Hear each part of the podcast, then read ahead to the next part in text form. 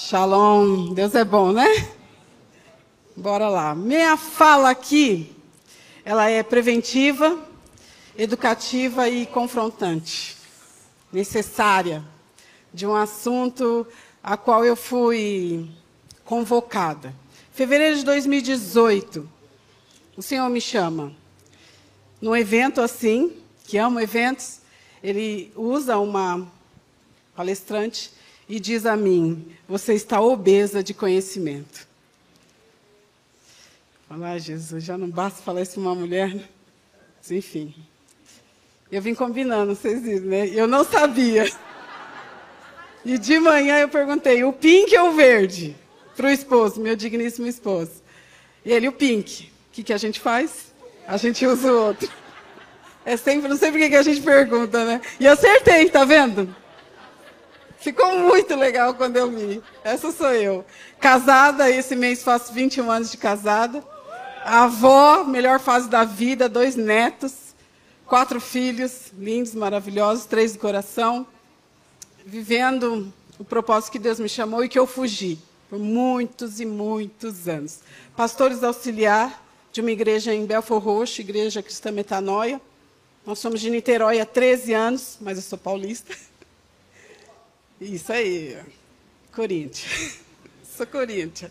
Enfim, e fugindo desse trabalho, esposa auxiliar, como eu falei, pastor auxiliar da missão dele, eu fugia, né? Jane, você precisa fazer isso. Não, não, não, não, não. Deixa eu quietinha aqui. Você precisa falar às mulheres. Não, mulher não. Tudo, menos mulher. Continua aí que eu estou aqui no making off. Mas fevereiro de 2018, ele me convoca por essa fala: Você está obesa de conhecimento. E minhas filhas estão morrendo porque você não compartilha o seu conhecimento. Não é comigo, não. E naquela tarde, naquele dia, fevereiro de 2018, no evento de mulheres, eu cheguei no quarto de hotel e eu chorei. Eu falei: O que o senhor quer de mim? Advogada há mais de 20 anos, psicanalista há quase 10. Como falei, pastor auxiliar da igreja, eu falei, eu já faço tanta coisa. Liberte-se do opressor. Eu liberte do opressor, gente, o que significa isso? Isso vinha à minha mente, mulheres apanhando, crianças apanhando, violência doméstica, abuso sexual. E eu nem trabalho com isso, Senhor. 80% dos meus clientes naquela época eram homens. A narrativa de que você é louca manipulador, eu ouvia deles. Eu não vou trabalhar com essas mulheres. As minhas filhas estão morrendo porque você não compartilha o seu conhecimento. Era isso que eu ouvia. Liberte do opressor. Eu, meu Deus, mas quem é esse opressor? Meu marido não me bate. Temos um relacionamento saudável e não perfeito. E eu, quem é esse opressor? E mais uma vez eu fui confrontado. O primeiro opressor de sua vida é você mesmo. De toda a sua arrogância e altivez de não querer acolher uma irmã tua. Vai fazer o que você precisa fazer. Ok, eu vou. Contrariada, mas eu fui. Fevereiro de 2018, pois bem, comecei a palestrar sobre o tema violência doméstica, relacionamento abusivo. Dois meses depois, o OAB me convida a fazer um trabalho de palestras pelo Brasil e a assumir uma, uma função institucional de delegada de uma comissão de vítimas de violência doméstica. Top. Um mês depois eu viajo Europa e alguns lugares da América para falar de uma das cinco melhores leis do mundo, a Lei Maria da Penha. Que lindo, estou no propósito, estou viajando de avião. Tudo pago, Deus está tá me honrando. Mas no final de 2018, numa reunião, Ministério Público, Defensoria Pública lá, em São Gonçalo, Rio de Janeiro, a região ali onde eu moro, Niterói, São Gonçalo, Maricá Itaboraí, quem conhece sabe. É, a gente estava estudando as estatísticas. Quais eram as estatísticas? 70%, 76% das ligações daqueles quatro municípios eram de violência doméstica. Isso chocou. Muita coisa, não é? Vamos às estatísticas. Que dia? Quarta e domingo. Uau, quarta e domingo. Por que quarta e domingo? estuda e, e questiona, não é? Dia de jogo, dia do Corinthians, dia do Palmeiras, dia do Flamengo. Dia de jogo, os ânimos estão exaltados. E a reunião ficou por ali. Mas um patrulheiro daquela cidade, ele me chamou de canto e eu conversava muito com os patrulheiros. Eu gosto dessa pegada de rua. Fui policial militar em São Paulo por seis anos, também de patrulha. E ele falou assim: Doutora, deixa eu falar contigo um pouquinho, aqui, escondidinho. É dia de culto. É dia que os irmãos saem cheios do poder da igreja e soca a esposa em casa. Aquela fala entrou como uma, aquela fala entrou como uma faca no meu peito e eu lembrei de fevereiro de 2018. As, as minhas filhas, suas irmãs estão morrendo porque você não compartilha o conhecimento.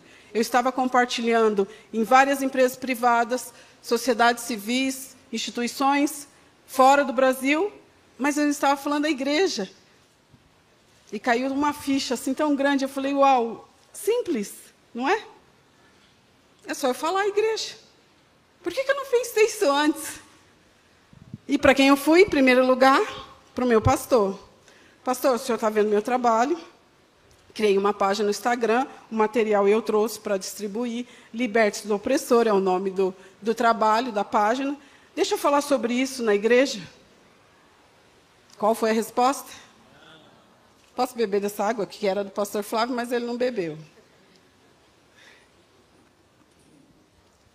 Qual foi a resposta? Não tá maluca? Falar disso aqui, seu trabalho é o seu trabalho. Aqui dentro da nossa igreja isso não acontece. Não temos essa estatística. O dia que alguém me procurava, talvez a gente amadureça isso. Aquilo me chocou. Mas eu tive uma ideia. Eu vou dentro dessa página, eu falei, vou pesquisar quem está nessa página. Deixa eu conhecer as mulheres. Estávamos chegando ali a quase 5 mil seguidoras. Deixa eu conhecer. Quem são? Montei um formulário, joguei, pedi respostas. E, para minha surpresa, 70% das minhas seguidoras são cristãs. Mulheres casadas. É muita mulher mal casada dentro da igreja. Falei, Jesus, é isso. E eu não estou falando a elas. 2019 inteiro, eu passei tentando falar. Fui a várias lideranças. Me deixa falar sobre isso. Mendigando oportunidade para fazer isso. Para falar isso que eu estou falando a vocês. De forma rápida e sucinta. Mas era isso que eu queria falar, esclarecer. Lei Maria da Penha, o que significa, o que não significa, até onde a gente pode ir, até onde não pode ir. E não foi me negado. Eu não consegui. Final de 2019, femenaria, foi o primeiro. Anderson me deu uma oportunidade de falar brevemente, mas eu consegui falar a um pequeno público cristão. 2020 veio a pandemia, isso começou a melhorar. Eu entendo que melhorou por causa das lives, a igreja um pouquinho sem assunto. Vou colocar ela para falar. Eram três, quatro lives por semana. Eu estava adorando aquilo. Então, a banho, arrumava perfume para fazer live, para falar disso. Adorava, ainda gosto, gosto muito de live. E 2020 bombou de eu falar sobre isso. E a mente foi abrindo. Mas também foram abrindo e vindo e aumentando os casos até mim. E eu falei, uau, está crescendo muito, e agora? O que, que eu faço? Não é só o conhecimento que elas precisam. Não é só um divórcio, uma pensão, uma medida protetiva que eu posso, como advogada, que era o que eu estava fazendo, de forma gratuita. Não é só isso, é mais do que isso. Aí a, o ouvido psicanalítico, né, a escuta que a psicanálise te dá, me mostrou a dependência emocional. Eu preciso ouvir essas mulheres. Criei os grupos terapêuticos nessa página, 2020. Hoje somos 13 grupos terapêuticos mais ou menos 10, 15 mulheres cada grupo. De graça, online. 2021, os homens pediram ajuda. Ei, é só elas?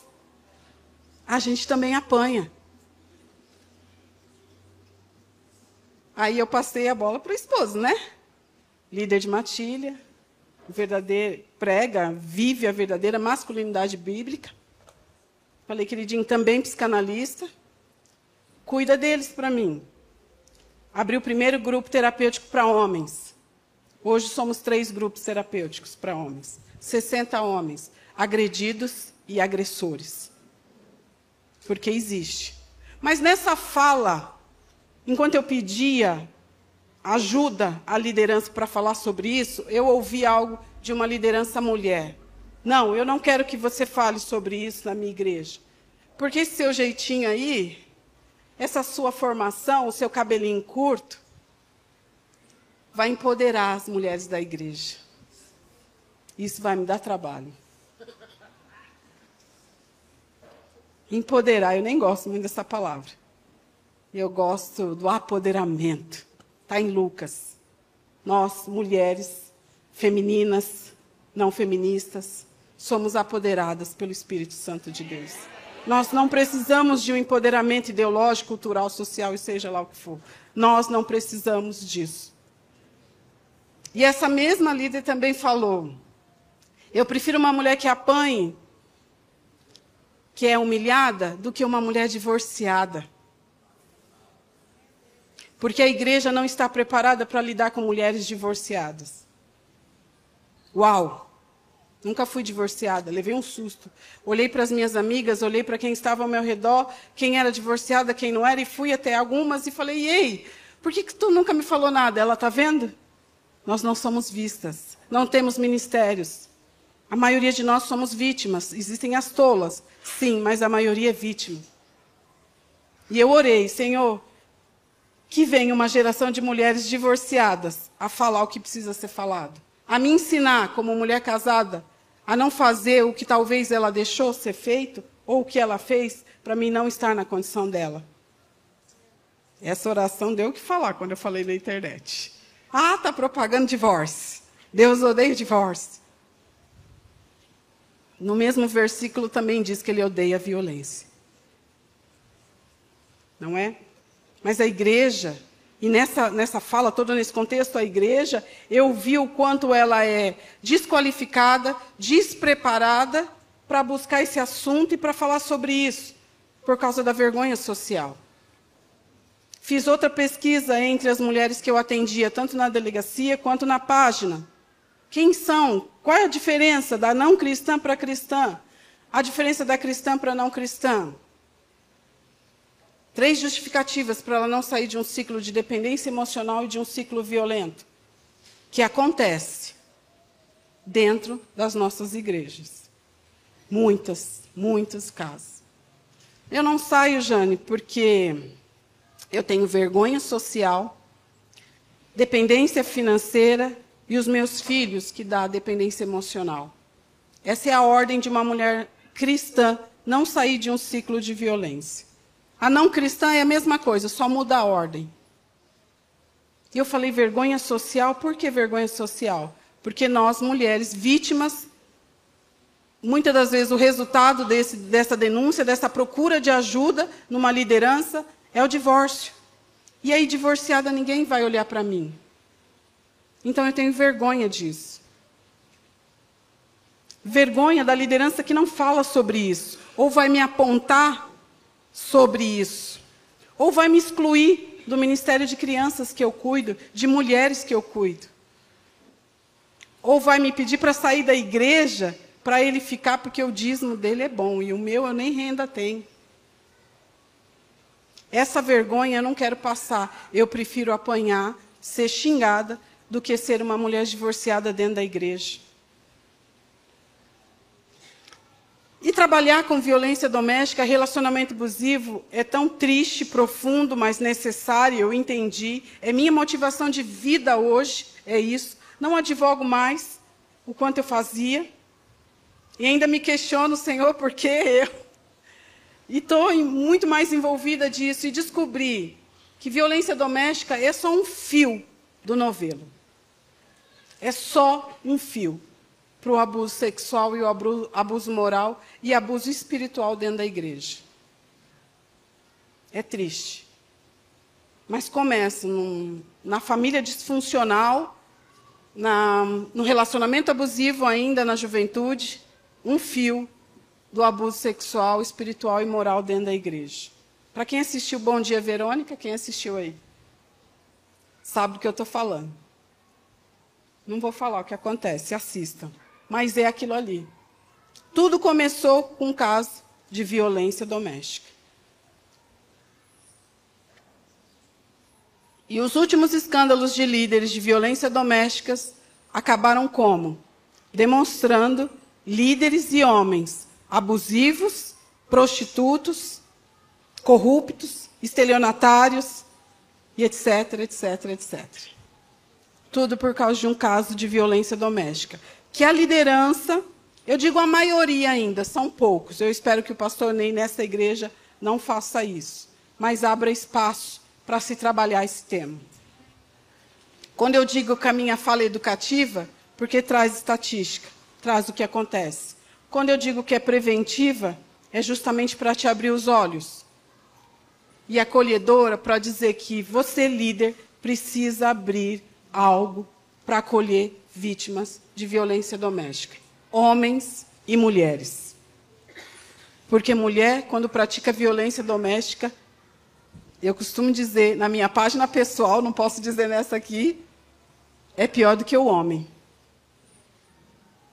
O homem mata uma mulher pelo gênero. O recorte precisa ser feito. Por isso que foi feito feminicídio. A mulher morre mais só porque ela é mulher. Ponto. Depois vem os motivos. Para você não viver com mais ninguém, que você não vai ser mais de ninguém, porque é só minha e etc, etc, etc. A mulher mata na alma. Ela não mata por causa do gênero. Ela mata aquele homem aos poucos, com veneno, com palavra, com manipulação, com controle, destruindo a masculinidade daquele homem. Eu tenho controle, eu sei o que eu faço. Ele não sabe falar, não sabe nem falar, não sabe nem se vestir. Aí toma o lugar da mãe dele, quer ser mãe. Tão egoísta essa manipulação de mulheres que matam os homens. Depois reclama, não tem homem, ou meu marido é um banana. E eles não podem nem pedir ajuda. Eu tenho dito alto aí, meu esposo, que ele deve ser a última geração de homens. Depois está esquisito o negócio. Depois dizer que homem, daqui um está faltando pouco para isso. Dizer que é homem vai ser um crime. E nós, como igreja, temos essa responsabilidade que nós fizemos com os nossos homens, porque somos maioria na igreja, nós mulheres. Estou falando com as mulheres. Ei, que nós fizemos com os nossos homens? Não deixando eles ser homens. Ei, homens, o que vocês fizeram com as filhas de Deus? a qual Deus deu, deu de presente para vocês, a qual vocês xingam quando sai de um culto, cheio do poder, mas ela está gorda, feia, burra, não estudou, tua família não presta, não sabe fazer nada. Quando você não envia uma mulher a, a fazer realizar os sonhos dela, não investe nessa mulher, não cumpre o teu papel de homem, tua masculinidade que o machonaria ensina proteger, enviar e prover. Reclama, não paga uma unha. Acha até desnecessário, mas gosta de vê-la bem feita. Eu passo por isso todos os dias. Meu direct é cheio de coisa ali, cheio de, de mensagens, pedidos de ajuda, pedidos de socorro e ameaças. E Anderson, por um tempo, me chamou para outro trabalho, Nossas Histórias Curam. Eu falei, meu Deus, eu, fico, eu até tremo. Quando eu vejo ele me chamar lá, eu falo, meu Deus, mais uma bomba. O que, que ele tem para mim agora? E quando veio o primeiro caso de liderança abusiva, de abuso sexual de menor, menores, né? Menores envolvidos ali, eu falei, oi? Existe isso. Onde eu estava? Líder, pastor auxiliar. Se pergunte você, líder. Se você não conhece nenhum caso próximo, é porque você está sendo negligente, porque acontece muito. Isso é muito triste. Primeiro caso, segundo caso. Falei, meu Deus, vou fingir que eu não estou vendo as mensagens.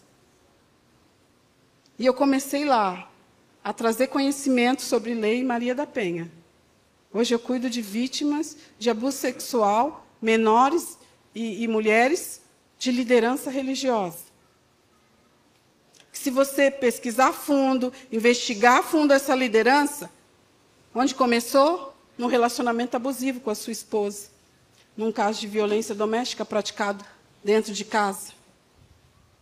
Olha só, a violência doméstica é só um fio, que quando você puxa, vem de tudo. E você, líder, você, igreja, você tem falado sobre isso? Eu escuto de liderança assim: esse assunto é tabu. Não, não é tabu. É assunto necessário. Precisa ser falado. Cadê curso de noivos? Cadê falar à juventude o que é um relacionamento abusivo? Porque violência doméstica ela é resultado de relacionamento abusivo. Onde o jovem quer namorar, quer casar, achando que vai ter benefícios sexuais, e a gente sabe que não vai ter quem é casado. Mas por que, que ele casa com esse pensamento? Por que, que ele casa com esse pensamento? Sabe quando começa relacionamento abusivo dentro da igreja? A pressa de se casar. Ela desesperada para casar. Precisa ser casada. Porque tem um rótulo né, de mulher casada como se fosse vitoriosa.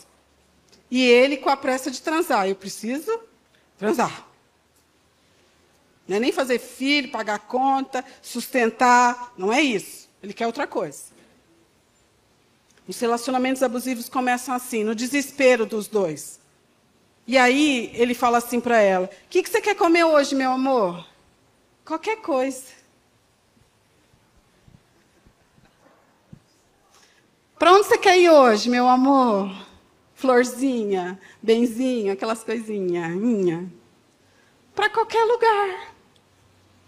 Ela já sinaliza, ela vai para qualquer lugar com você. Se ele está com má intenção, ele já sabe, eu posso levar ela para qualquer lugar. Ela não sabe nem o que ela come, o que ela quer comer. Eu posso dar qualquer coisa para ela comer. E você vai perdendo a sua identidade. Estou falando com as meninas agora. Não se permitam a isso. Tenham identidade de filhas de Deus. Limite. Eu quero isso, eu gosto disso e eu sou isso.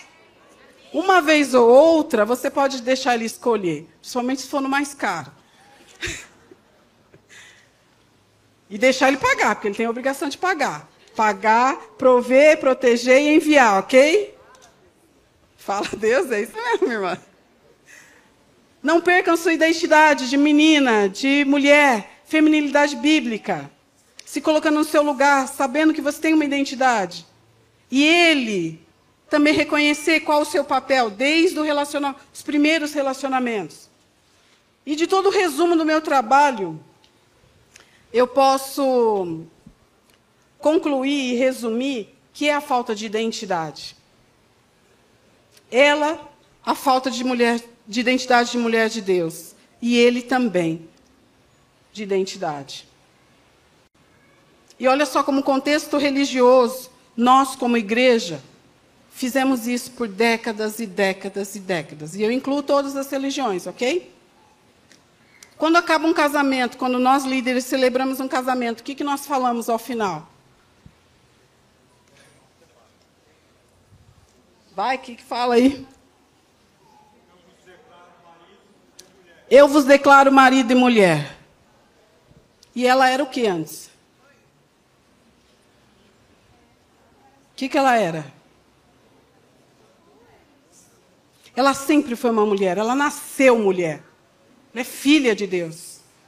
Mas nós, como igreja, e eu digo religiões em geral, massacramos na nossa mente, no nosso subconsciente, de que uma mulher só é mulher casada. Nós declaramos isso uma mulher, agora você é uma mulher. Eu vos declaro marido e mulher. E ela era o que antes?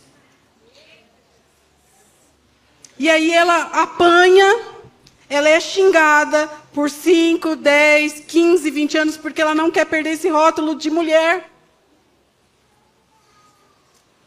Está dando tempo? Já estou terminando. Então, como o pastor Ney diz, eles choram.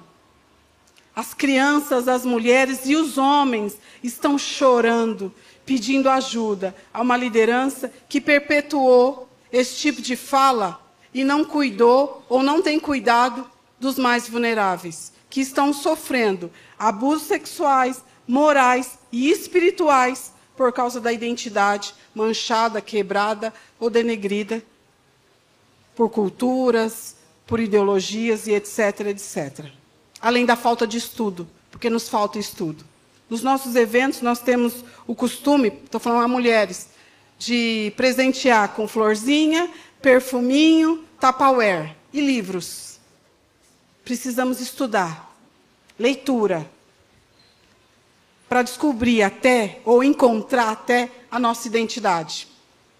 Para saber limitar dentro da igreja o que é abuso, o que não é abuso. Como você ensinar seus filhos o que é, o que não é um abuso. A você se entender como mulher, se é dependente ou não emocional, para quando uma liderança te chamar num gabinete sozinha, você falar assim: não, isso não é para mim. Para você olhar para um líder e saber, ele é homem de outra mulher e colocar ele no papel dele e se colocar no seu papel. Leitura e conhecimento de si própria. Porque uma mulher sem identidade dependente emocional é presa fácil para a liderança narcisista. Para a liderança que também não sabe sua identidade e seu papel e abusa de quem tem chorado e pedido ajuda. E é o que eu recebo muito no meu WhatsApp direct. Jane, me ajuda. Eu preciso falar com o Anderson, eu preciso falar com alguém grande, porque eu sofri abuso sexual ou moral de gente grande. O que, que eu faço? Ninguém vai me ouvir. Isso é muito triste, mas é necessário que a igreja, nós, falamos, façamos mais ações para isso. Algumas igrejas me procuram para capacitar a liderança. E agora, você vem, joga a bomba e a gente faz o quê? Agora eu tenho que trabalhar. Você não é líder da igreja, pastor? Vai trabalhar, vai estudar. Mas eu não sei o que fazer. Vai estudar, vai se capacitar. Porque a tua função como pastor cuidar de uma vítima de dentro da sua igreja, inclusive. Isso se não for do próprio líder. Eu vou deixar uma frase aqui de Olavo de Carvalho. Mais uma vez eu repito. Esse assunto é necessário e a igreja você, líder, precisa trazer ele para dentro da sua igreja de forma educativa, preventiva e acolhedora. Amém?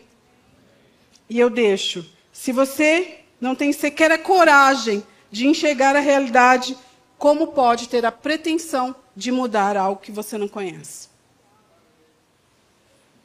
Desde de manhã nós estamos aqui trazendo fatos, argumentos, situações de que acontece, de que é responsabilidade nossa, responsabilidade de um evangelho social, como o pastor Ney falou. E nós estamos fazendo o quê? Se você nem quer enxergar que a tua irmã aí do seu lado está apanhando, que teu irmão aí do seu lado está te pedindo ajuda, você finge que não vê. Que sua filha que foi abusada por uma líder te pediu ajuda, e você fala que é coisa da cabeça dela de que o seu namorado mexeu com a sua filha e você, com ciúmes do seu namorado, também, tá, também está fingindo que não está vendo. Não vai, isso não vai mudar se você não abrir seus olhos para o que está ao seu lado. Muito obrigada. Sou muito grata ao trabalho. Siga o meu trabalho, por favor.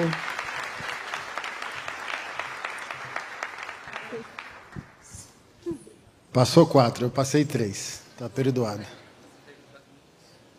Tá. Uh, vai ser entregue para vocês, mulheres, levanta a mão, um marca-texto do projeto da, da Jane, tá? O silêncio mata. Duas situações, só para a gente clarificar. É, até mediante uma fala dela, né?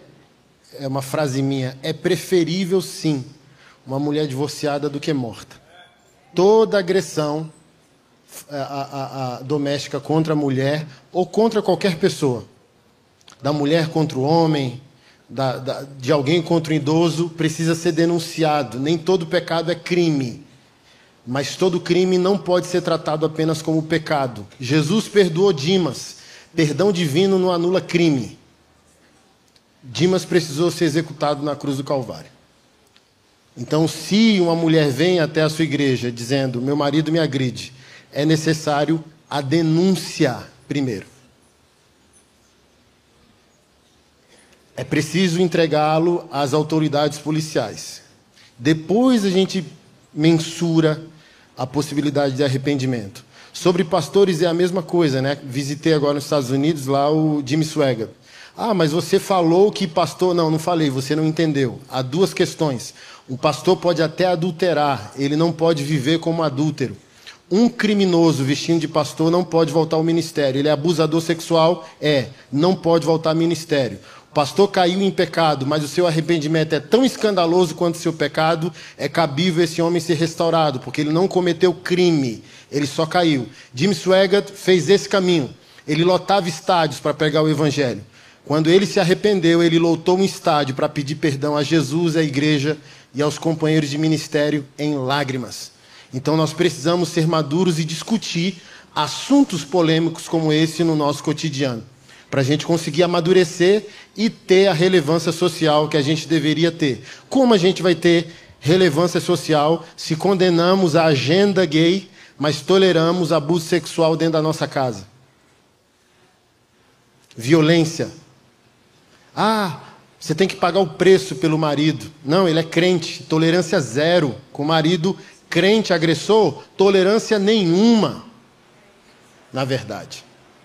Se fosse ímpio, ainda vamos pensar em tolerância. Crente agredindo esposa, tolerância zero. Denúncia primeiro. E se não for preso e tiver arrependido, melhor lugar para um abusador se arrepender na cadeia para ficar no seguro lá no amarelo, porque nem os presidiários perdoam. Se agredir mulher, criança e mãe, nem o criminoso perdoa. E a igreja tem que amadurecer, não é falta de compaixão, porque o marido agressor, ele ainda tem escora. Quando o pastor diz para a esposa, paga o preço, está dando para esse marido uma escora para ele não se arrepender. Largá-lo momentaneamente, talvez é o início do arrependimento dele. Tira a escora dele, tira a muleta dele denuncie ele à polícia, ele cometeu um crime. Romanos 13. Se não fizermos isso, estamos incorrendo junto com essa pessoa em pecado de omissão. Saber que deve fazer o bem e não fazer é pecado.